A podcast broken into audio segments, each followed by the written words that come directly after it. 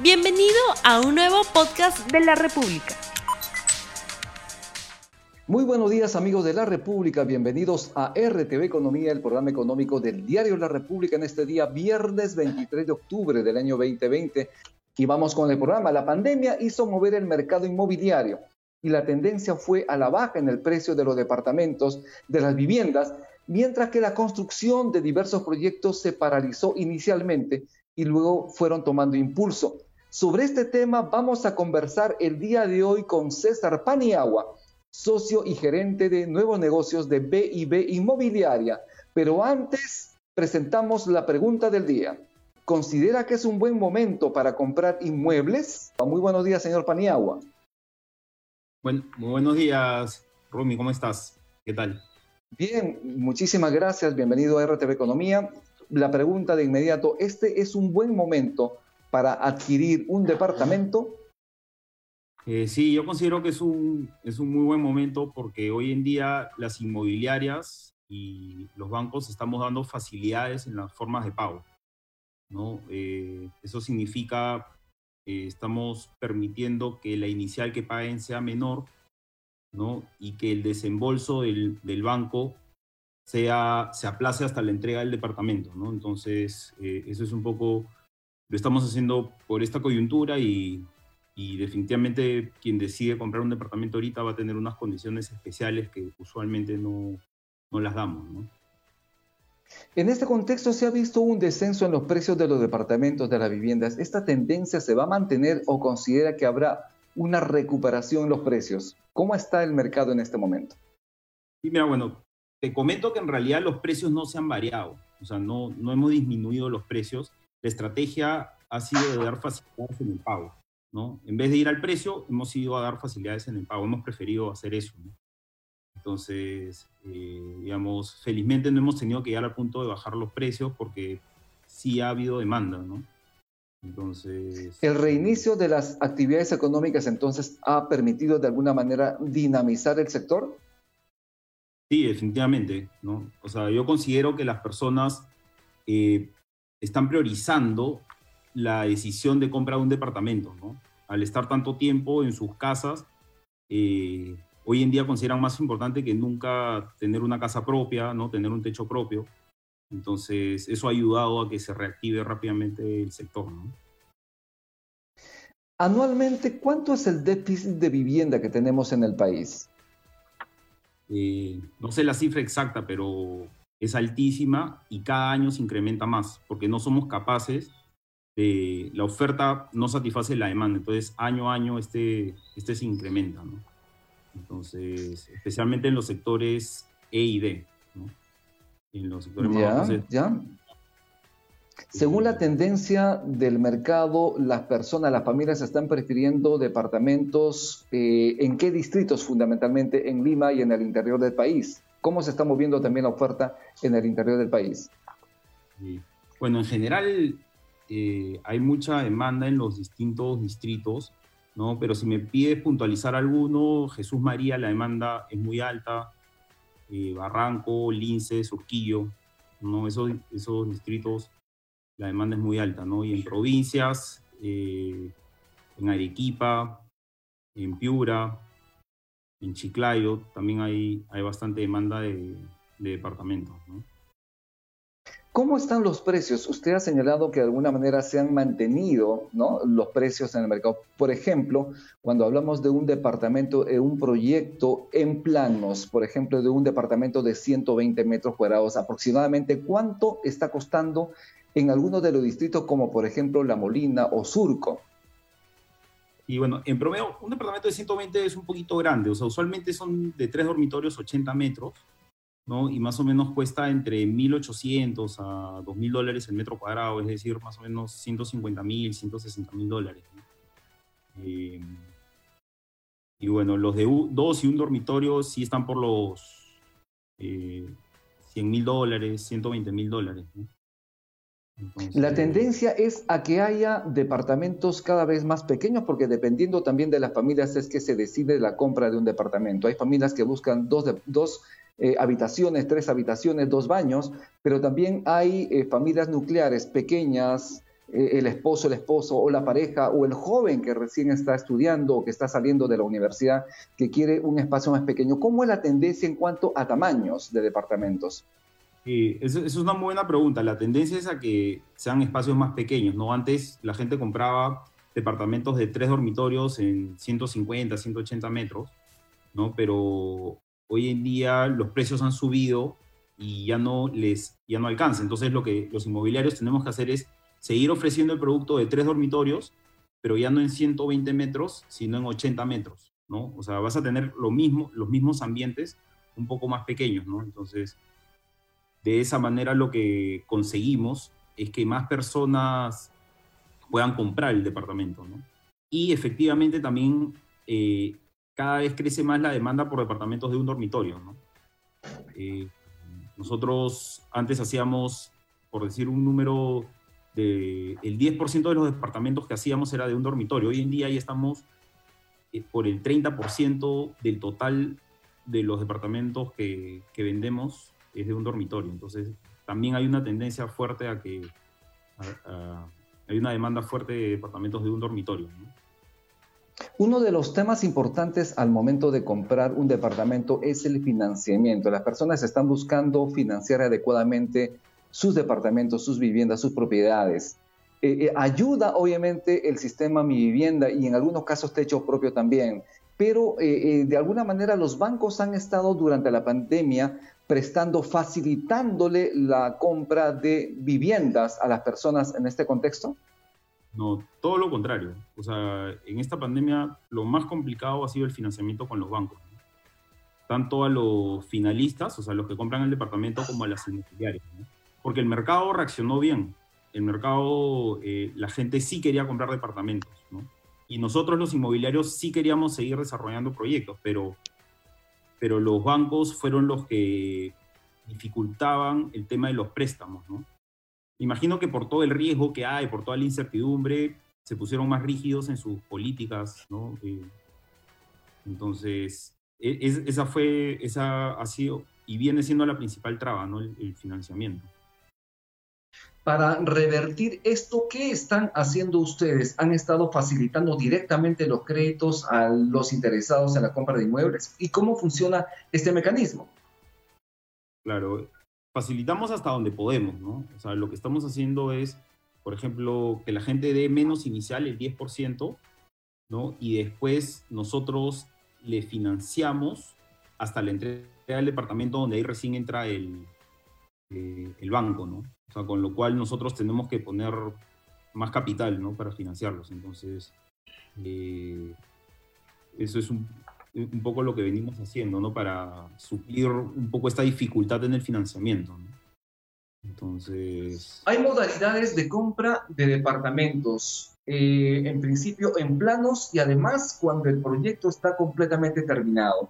Pero ¿cuáles son los beneficios de comprar en planos y también cuáles son los beneficios de comprar ya cuando el proyecto está concluido?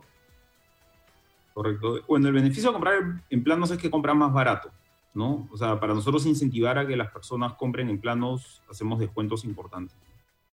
Y bueno, el, beneficio de comprarlo ya terminado es que te puedes mudar de inmediato, ¿no? Eh, básicamente, y que, digamos, ya estás, y estás viendo eh, tu departamento y ya estás viendo el edificio que ya existe, ¿no? Definitivamente es algo más seguro, ¿no? Pero, pero la mayoría de personas compran en plano, ¿no? Porque saben primero a qué inmobiliaria le compran, tienen que comprarle una inmobiliaria de, prestigio y por otro lado también aprovechan del descuento, ¿no? que es un descuento importante. Aproximadamente cuánto es el descuento en un departamento promedio cuando se compra en plano respecto a comprarlo ya terminado. Varía, ¿no? Varía por proyecto, por zonas, pero puede ir desde el 6 hasta el máximo el 12%, ¿no? Entonces, eh, hay proyectos que han subido mucho su precio, ¿no? Porque fueron muy exitosos. Y finalmente, si comparas el precio desde que se terminó el edificio a la preventa, en esos casos hasta quizás ha superado el 12%, ¿no? De, diferencia de precio, ¿no? Pero sí, sí es significativo. ¿no? Por eso la mayoría de personas en realidad compran planos. Nosotros, para que te des una idea, la mayoría de nuestros proyectos cuando lo terminamos de construir, también lo terminamos de vender. O sea, no nos queda nada para vender. Eso quiere decir que la mayoría de lo que nosotros vendemos, ¿no? Es, por así decirlo, en plano, ¿no? ¿Y hay terrenos en este momento para construir?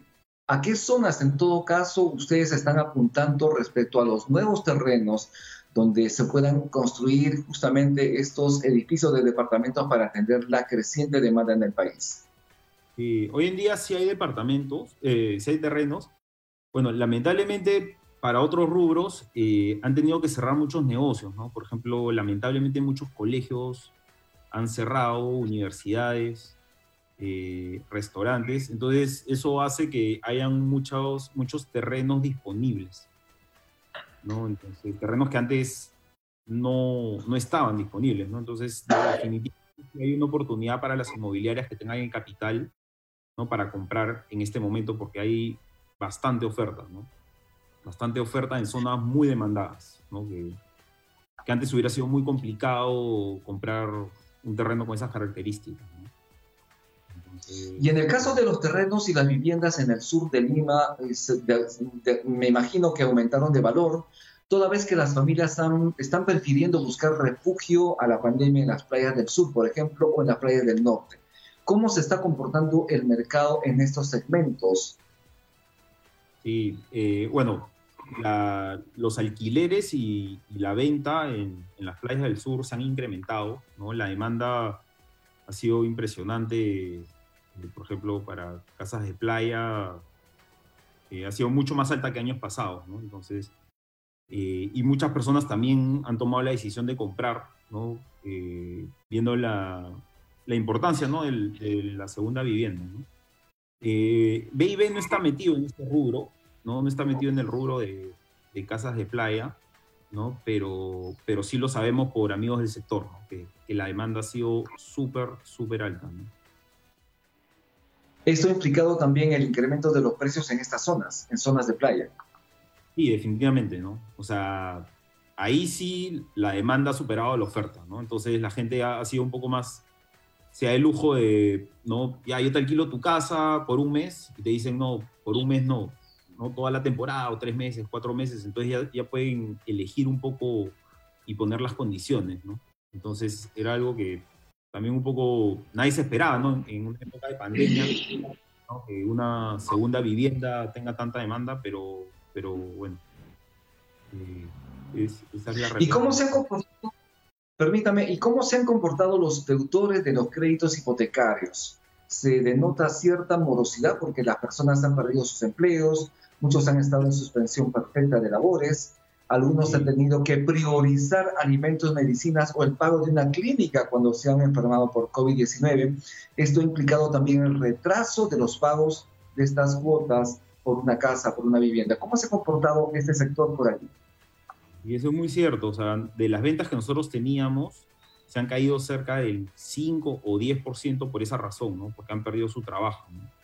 Entonces ahí nosotros nos ha tocado ser comprensivos, porque usualmente hay una penalidad ahí que cobrar, ¿no? Eh, si, tú no cumples con los pagos, eh, te aplicamos una penalidad, pero en este caso hemos, hemos, eh, sido, hemos entendido la situación y le hemos devuelto el dinero a las personas que, digamos, nos han demostrado que han perdido su trabajo, ¿no? Entonces, pero bueno, gracias a Dios la demanda también ha sido buena y hemos podido reemplazar rápidamente esas ventas, ¿no? Y, no nos ha, ha golpeado tanto. ¿no? Tenemos ya los resultados del sondeo rápido que hemos enviado a las redes sociales por la República, una pregunta que hemos hecho.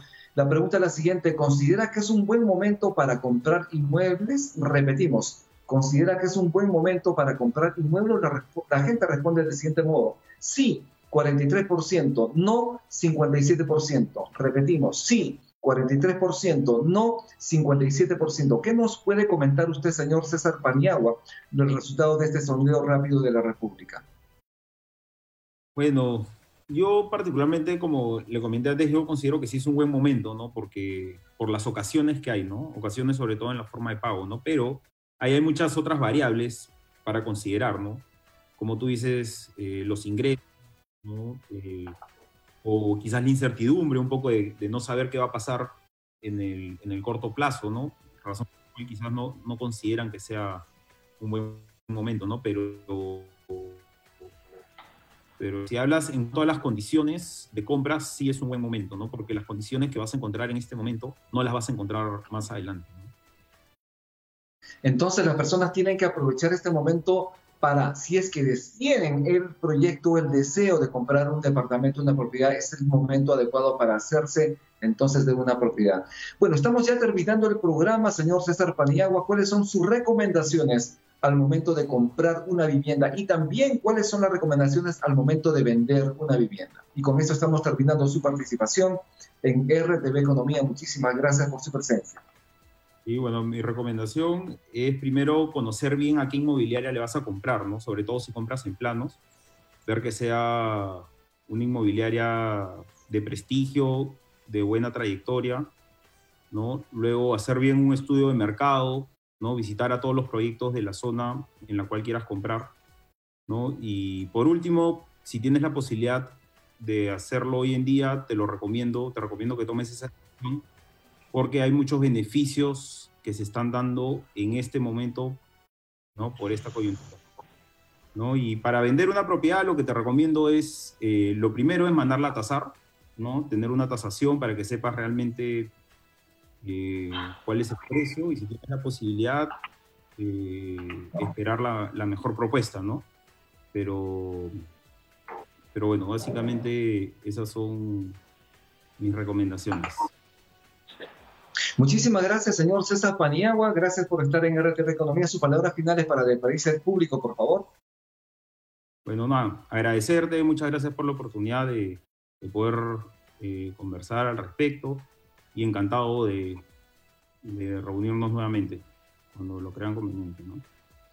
Bien, muchísimas gracias. Estuvimos con César Paniagua, socio y gerente de nuevos negocios de BIB Inmobiliaria. Y no se olvide usted de compartir el programa, lo invitamos a compartir el programa y a usar también continuamente, obligatoriamente, el barbijo o la mascarilla.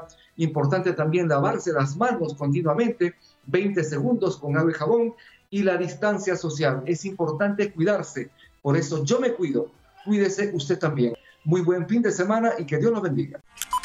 No olvides suscribirte para que sigas escuchando más episodios de este podcast.